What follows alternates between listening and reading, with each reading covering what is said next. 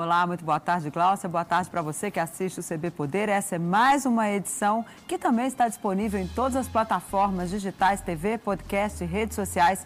E você pode participar interagindo nas lives do Correio Brasiliense Facebook, Twitter, YouTube. Eu sou Denise Rotenburg e a gente recebe hoje o diretor de atendimento do INSS, Jobson Sales. Doutor Jobson, prazer recebê-lo aqui. Muito boa tarde.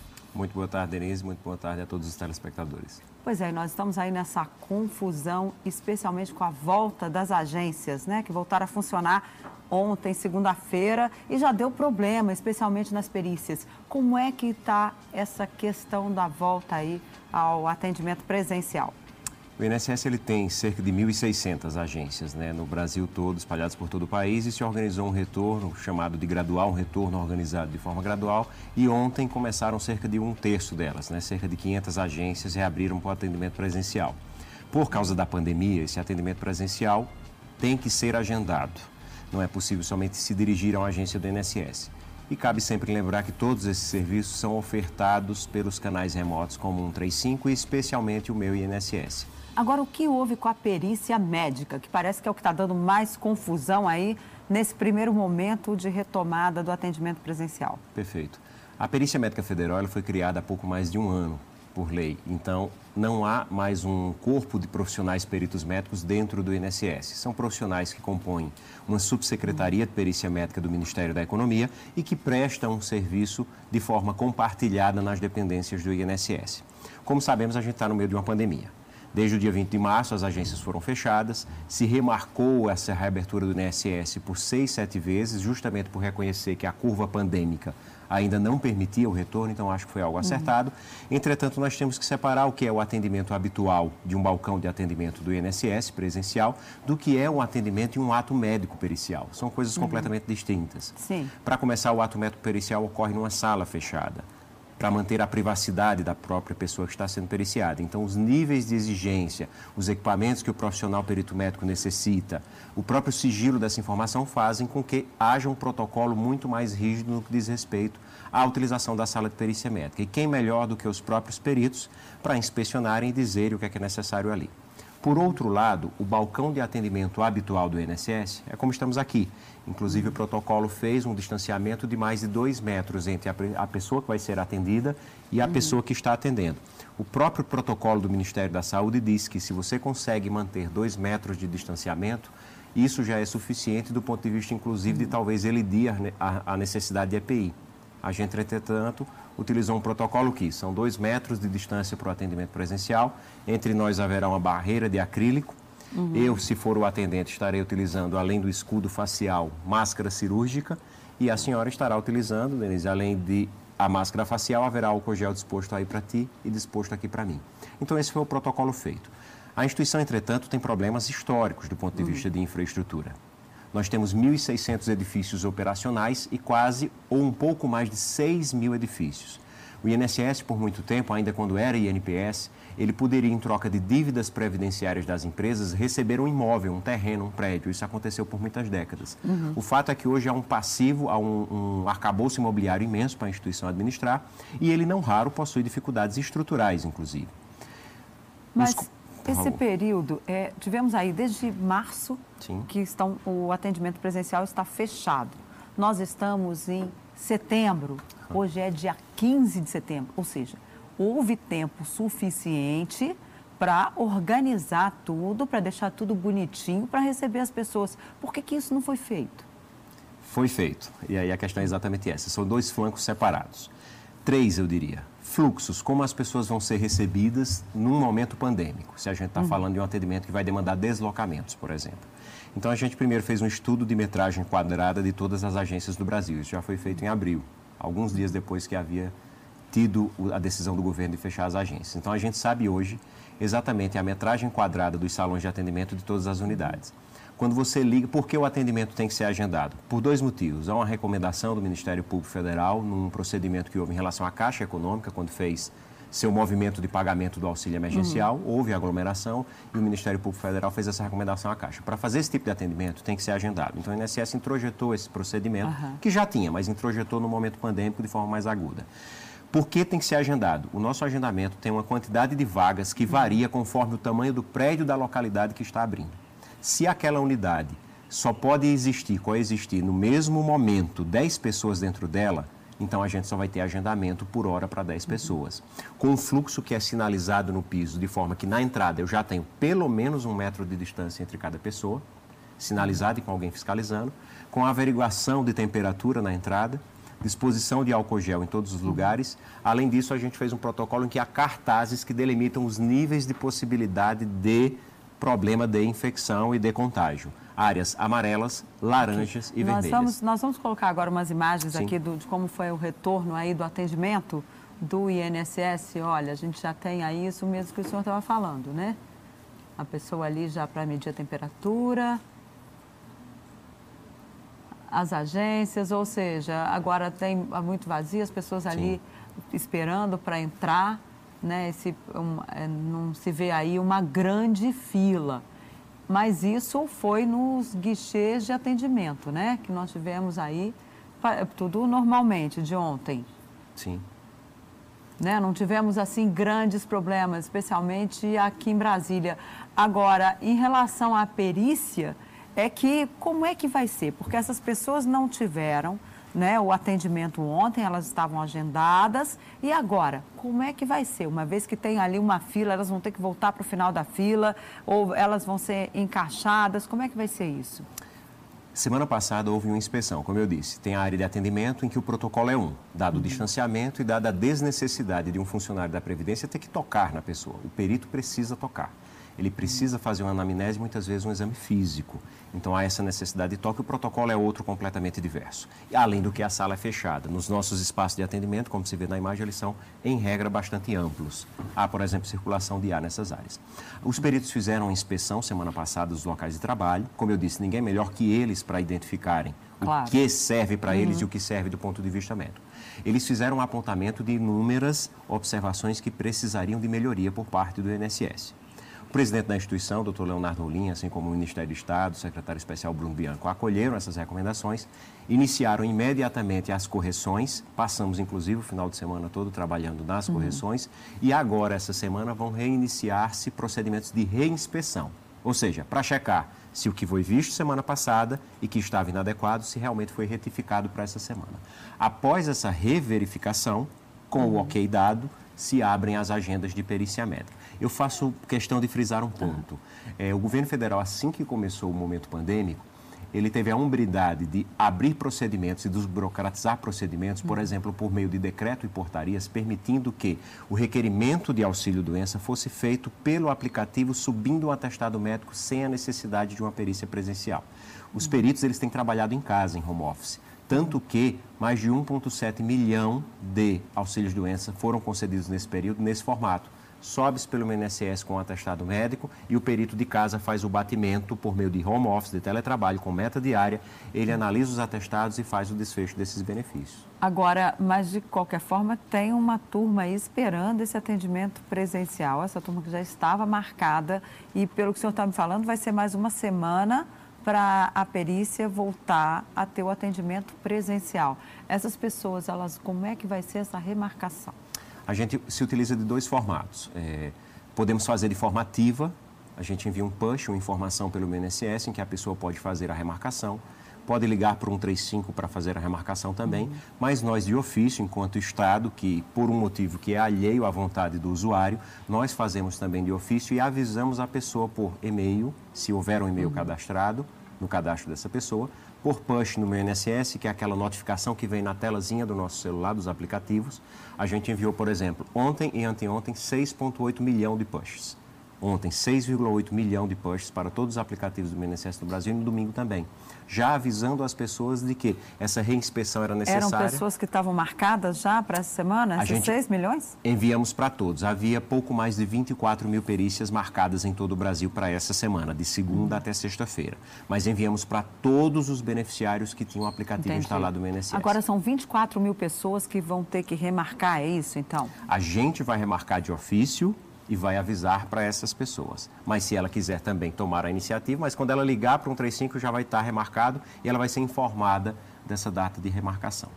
Agora, é uma coisa muito. É, não dá muito para entender, né? Enquanto usuário de serviço público, Sim. a pessoa chega e fala assim: Poxa vida, demorou aí seis meses praticamente para voltar.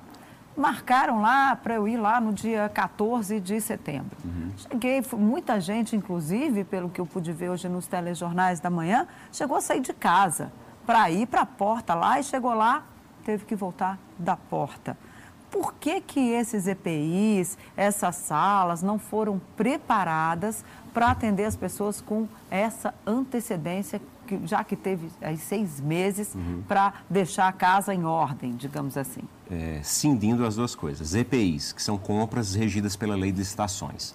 Dependendo do tamanho da compra e do valor, ela tem formatos e modalidades de licitação que a lei obriga a seguir.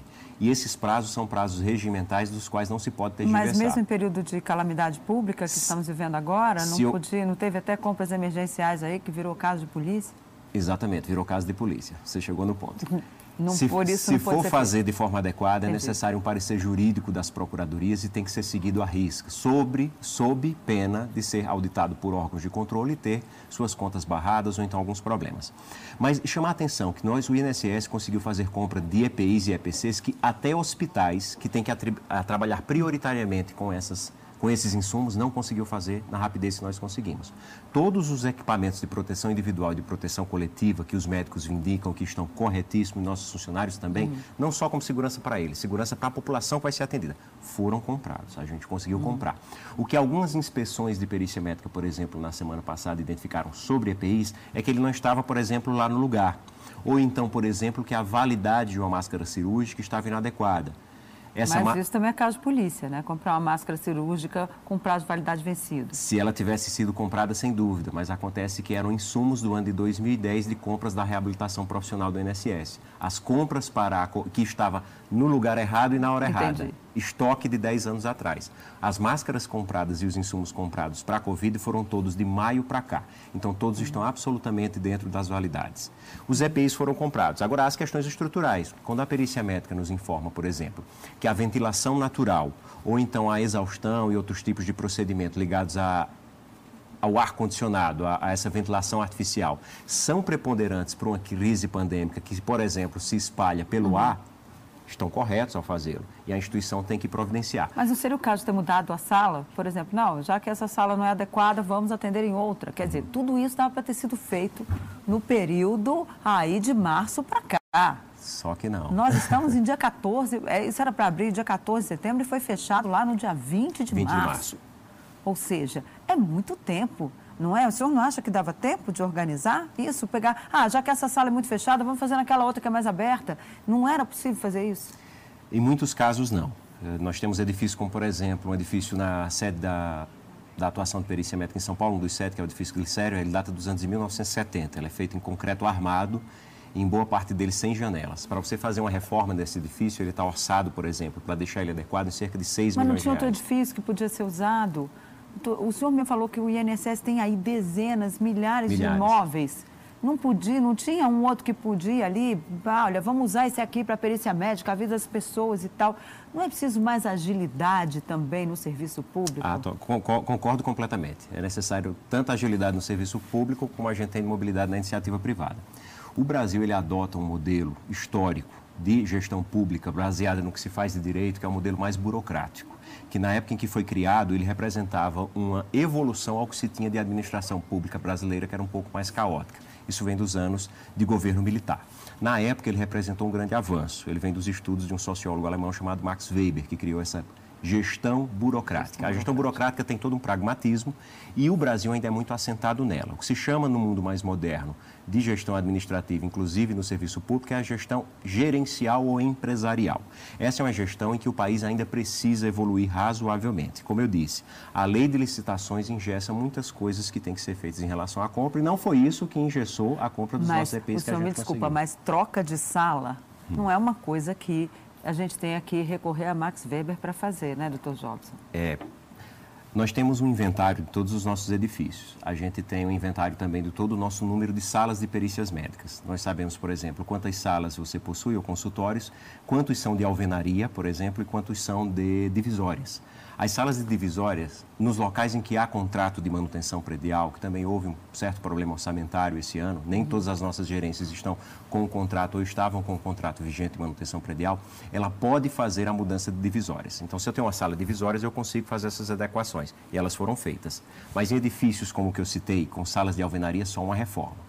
Reforma é uma licitação na modalidade mais solene que existe, que é a de concorrência. Uhum. Os prazos são superiores, na prática, a um ano para fazer reforma com licitação na modalidade de concorrência. Doutor Jobson, já que o senhor não vai me convencer que, que as coisas não foram feitas a tempo, porque houve algum erro aí no meio do caminho, como é que as pessoas que, que não conseguiram atendimento, como é que elas podem ainda recorrer para o atendimento virtual. Essas pessoas que não conseguiram ser atendidas ontem, que não vão, ser conseguir, não vão conseguir atendimento aí essa semana, elas vão ter que esperar mais um tempo ou elas têm algum recurso aí virtual que elas podem acabar conseguindo, sei lá, ir aí no posto de atendimento, dizer, olha, é, como é que eu faço aqui para conseguir a minha perícia pela internet? Vamos supor assim, buscar um neto ou um sobrinho, sei lá, alguém que entenda né, que, que muitas vezes as pessoas não sabem nem usar a internet, a gente tem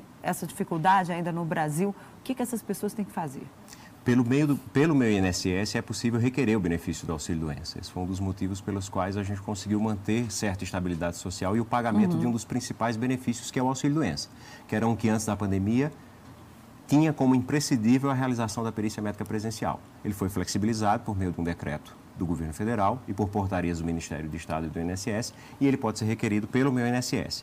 O perito analisa um atestado que é subido como um documento, se tira uma foto, se sobe como um documento, e o benefício é deferido. Como eu disse, mais de 1,7 uhum. milhão de processos foram deferidos dessa forma durante a pandemia. Eu diria uhum. até que é um procedimento mais simples do que se deslocar até uma agência do INSS para fazer, eventualmente, a perícia presencial. Então, claro. há essa alternativa no momento para o requerimento do benefício por incapacidade. E quando é que volta? Tem já um prazo para voltar? O senhor falou que voltou um terço é, é, das agências. Como é que vai ser esse retorno agora? Para tentar aí ter algum grau de normalidade no atendimento? O retorno ele depende de alguns fatores, como a readequação das unidades, como você disse, das salas, dos espaços de atendimento, de mobilidade e acessibilidade, e também e também das curvas pandêmicas. Veja que os nossos servidores, assim como a população em geral, também estão afetados pela pandemia. Então, um número razoável de funcionários nossos foi acometido por Covid, está nesse momento... Quantos foram? O senhor tem esse dado? Não tenho agora, preciso, mas a instituição possui. De uhum. cabeça, uhum. não sei. Mas temos um número razoável de servidores que foram acometidos por Covid e que também são de grupo de risco. A gente tem muitos servidores que já estão na uhum. faixa de idade ali chamada de taxa de dependência, ou seja, com mais de 60 anos de idade. Uhum. Então tem que acompanhar essa curva pandêmica, tem que ver as adequações de salas e infraestrutura e também ver essa questão dos nossos próprios okay. funcionários de licença médica. Ok, um minutinho, a gente volta com mais CB Poder, que hoje recebe o diretor de atendimento do INSS, Jobson Salles. Não sai daí, a gente volta rapidinho, porque ainda tem muita coisa aqui para perguntar para ele que é importante para você.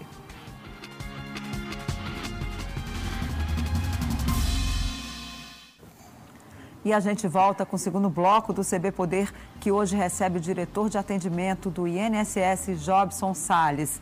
Doutor Jobson, a gente falou aqui no primeiro bloco da perícia médica. O senhor disse que, quem, que o INSS vai tentar entrar, já entrou em contato com essas pessoas, avisando do atraso e que agora vai remarcar, enfim, que as pessoas também, se não quiserem, podem remarcar. Sim. Agora, a gente não sabe ainda como é que estão as aposentadorias, os pedidos. Por causa da reforma da Previdência, a gente sabe que aumentou muito, né? Os pedidos cresceram aí, foram para a estratosfera, as pessoas com medo de serem atingidas pela reforma da Previdência. Como é que foi esse atendimento? Já está tudo em dia? O, o estoque de processo ainda é muito grande? O estoque de processos ele é grande, mas ele é o menor patamar dos últimos dois anos, notadamente do último ano. Né? Mesmo em período de pandemia, foi possível chegar nessa ter Sim. um atendimento tão rápido assim? O INSS aperfeiçoou primeiro seu modelo de gestão interna, aplicando aquilo que a gente falava no outro bloco de gestão mais gerencial, empresarial do que de gestão burocrática. Uhum. Então a gente, por exemplo, criou metas de desempenho e os servidores são têm a necessidade de trabalhar por meta de desempenho. Esse servidor que durante a pandemia saiu do balcão de atendimento já que não tem mais atendimento agora, ele voltou, foi trabalhar em casa em home office e teve que fazer o quê? atividade princípio da instituição, analisar processo de aposentadoria, pensão e todos os outros. A quantidade de processos durante a pandemia reduziu, o nosso estoque, na verdade, reduziu. E não porque reduziu a quantidade de pedidos, ela, na verdade, como você bem colocou, aumentou. Só de auxílios-doença, por exemplo, o aumento mensal de auxílios-doença foi da ordem de 100%. E o número de auxílios-doença pedido... De quanto por mês? Mais de 300 mil auxílios-doença requerido por mês. Todos os meses no Todos INSS? Isso é só no período de pandemia ou já estava assim lá, lá atrás? No período de pandemia. A partir do mês de abril houve um aumento vertiginoso. E as aposentadorias, como é que como é que estão agora? Já colocou em dia, não está em dia? Porque muita gente também, né, especialmente as pessoas mais carentes, elas não costumam pedir pela internet, elas vão até o posto, esperam o posto abrir. Como é que está isso? Uhum. Os requerimentos de benefícios em geral, eles aumentaram, como você bem colocou. Existem estudos do IPEA que mostram que nas vésperas de reformas previdenciárias, durante as reformas e um pouco depois, aumenta o número de requerimentos. Há realmente essa sensação. Ela é observada desde 98, na primeira reforma da Previdência que foi tida ali depois da Constituição. O, a quantidade de benefícios em todas as suas espécies, pensões, aposentadorias, ela decresceu na pandemia. Existe uma exceção, que é o benefício de prestação continuada, aquele benefício para o deficiente BPC. físico, o BPC. Né, Esse... O famoso, que ficou famoso Isso. na Previdência, porque quase acabaram com ele. A equipe econômica queria acabar com o BPC, mas aí o Congresso manteve lá isso. O BPC. Era um dos alvos da, da, reforma Era da Previdência, um estava dentro da reforma. Exatamente. É um benefício que ele tem hoje um represamento bem alto. Tem cerca de 557 mil processos deste tipo aguardando análises diversas, sejam, por exemplo, da perícia médica, da avaliação social do INSS. Para esse benefício também, quando se fez essa desburocratização do requerimento do auxílio-doença, assim como o auxílio-doença. Estou doente, preciso de renda, o INSS está fechado, não tem o procedimento presencial faz pelo INSS e analisa um atestado. Do mesmo jeito se fez a antecipação do BPC. Também a pessoa que esteja nessa agenda aguardando que a, os procedimentos presenciais ocorram, ela pode, no meu INSS, pedir a antecipação do benefício, que vai ser analisado só por uma análise de cadastro e do atestado médico também. Então, também foi feita essa, essa desburocratização em respeito à sociedade, que precisa, mais do que nunca, do pagamento dele. Hoje as pessoas podem pedir tudo pela internet? No que se refere ao INSS, qualquer benefício? Sim. Chegamos a esse ponto já? Já. A gente tinha mais de 90% dos serviços nossos prestados de forma digital antes da pandemia e com a pandemia isso se acelerou, obviamente. Se, de, uhum. se permitiu, por exemplo, essa realização do auxílio-doença, do BPC LOAS, também pelo aplicativo do meu INSS, coisa que antes não era possível. Eu até pedia, mas não tinha ele completamente resolvido pela internet pós-pandemia até a resolução dele também pela internet. Agora, uma população de mais de 120 milhões de pessoas que estamos hoje no Brasil, quantas já estão cadastradas no meu INSS? Nós temos aplicativos baixados, 6,8 milhão. A nossa folha de pagamento mensal, que é a quantidade de benefícios que a gente paga, é de cerca de 36 milhões. Ou seja, a gente ainda tem um número então, a maioria ainda está fora tem. da internet. Isso significa Do que o atendimento presencial ainda é muito necessário, é isso? A gente pode chegar a essa conclusão? Eu diria o seguinte: é, o Brasil dá passos muito largos nesse ponto de digitalização. Desde que foi criado o meu INSS e desde que foi criado também o 135, eles representam atendimentos superiores ao atendimento presencial. Até o início do ano passado, o INSS tinha esse flanco em que o requerimento é feito na agência. Eu tenho que ir na unidade para lá pedir, pedir o benefício de aposentadoria, seja qual for. Entretanto, desde essa época já, que o meu INSS representa o principal canal de pedidos, informações e requerimentos, e em segundo lugar, o 135. O próprio INSS físico, quando está com suas 1.600 agências abertas e funcionais, representa menos atendimento do que qualquer um desses dois canais. A nível de ontem, por exemplo, com a reabertura de cerca de 500 agências, nós tivemos no chat, que foi mais um modelo criado durante a pandemia, que é o chat da Elo. A gente tem um chat online que tem princípios de inteligência artificial. Quando o robozinho não identifica o tipo de pergunta que você quer, nós temos uma bateria de cerca de 300 a 500 funcionários por trás uhum. que assume o comando quando o robô não dá conta para adimplir essa necessidade da pessoa. Ontem nós tivemos nesse robozinho 200 mil atendimentos, só nesse robozinho. Enquanto que nas 500 agências abertas foram atendidas 4 mil pessoas. Hoje, até 10 horas da manhã, nós tínhamos 10, 2 mil pessoas atendidas nessas cerca de, de cerca de 500 agências. Então, eu diria que há sim, mesmo no Brasil, Tem um estudo do Banco Mundial 2017 que aponta o Brasil como o país mais bancarizado e de maior inclusão digital, falo de um estudo de três anos atrás, da América Latina. E um dos maiores depois dos Estados Unidos em termos absolutos nas Américas. Perde para o Canadá em termos percentuais. Mesmo a nossa população economicamente ativa, que realiza trabalhos são mais informais, ela tem acesso a um sistema bancarizado minimamente e também acesso a algo de digitalização. Esse é um ponto que você está corretíssimo e a gente precisa avançar muito. Nesse ponto, a Previdência adotou uma terceira via, além dos canais remotos, além do digital. O que é que institutos, se a gente quiser olhar para o futuro em termos de operação de previdência, dá para fazer isso no presente. Você olha para os países escandinavos. Quem tem o melhor serviço público nesse quesito de seguridade social são Noruega, Suécia, Dinamarca. Como esses institutos de previdência desses países atuam com a população? Primeiro, eles fazem uma capilarização da sua rede de atendimento com parcerias públicas e privadas para que prefeituras, por exemplo, possam operacionalizar o ingresso do benefício previdenciário que é mantido pelo governo federal. Então a gente copiou esse modelo lá da Dinamarca e já faz dois anos que o INSS fez mais de 3 mil acordos de cooperação técnica. O que quer dizer isso? Entidades representativas, OAB, entidades de jornalismo, por exemplo, empresas, sejam públicas ou privadas, prefeituras, estados, órgãos de classe, fazem, celebram um acordo conosco em que eles têm acesso ao nosso banco para fazer a entrada de requerimentos e prestar informações para os usuários. Então, nós, nós também temos essa terceira via. Um dos grandes flancos uhum. de dificuldade no Brasil de inclusão digital são populações rurais. Esse é, inclusive, um estudo da Organização Mundial da Saúde e da OIT. A maior dificuldade de inclusão digital vem das populações rurais e ribeirinhas.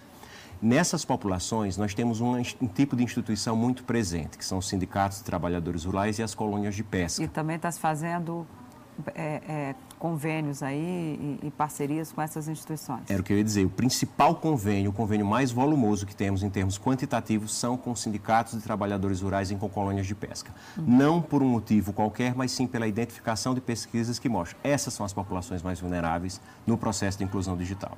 Então, também o nosso trabalhador rural, ainda que não tenha tido a oportunidade de estudar, ele tem a oportunidade, na relação que ele criou no seu dia a dia, que é com o seu sindicato, com as pessoas que o conhecem, com as pessoas que, inclusive, muitas vezes também moram no campo, essas pessoas uhum. podem fazer esse trabalho e fazer esse requerimento. Agora, como é que está a questão das fraudes, que sempre foi um ponto muito grave no Brasil? Como é que está isso no INSS?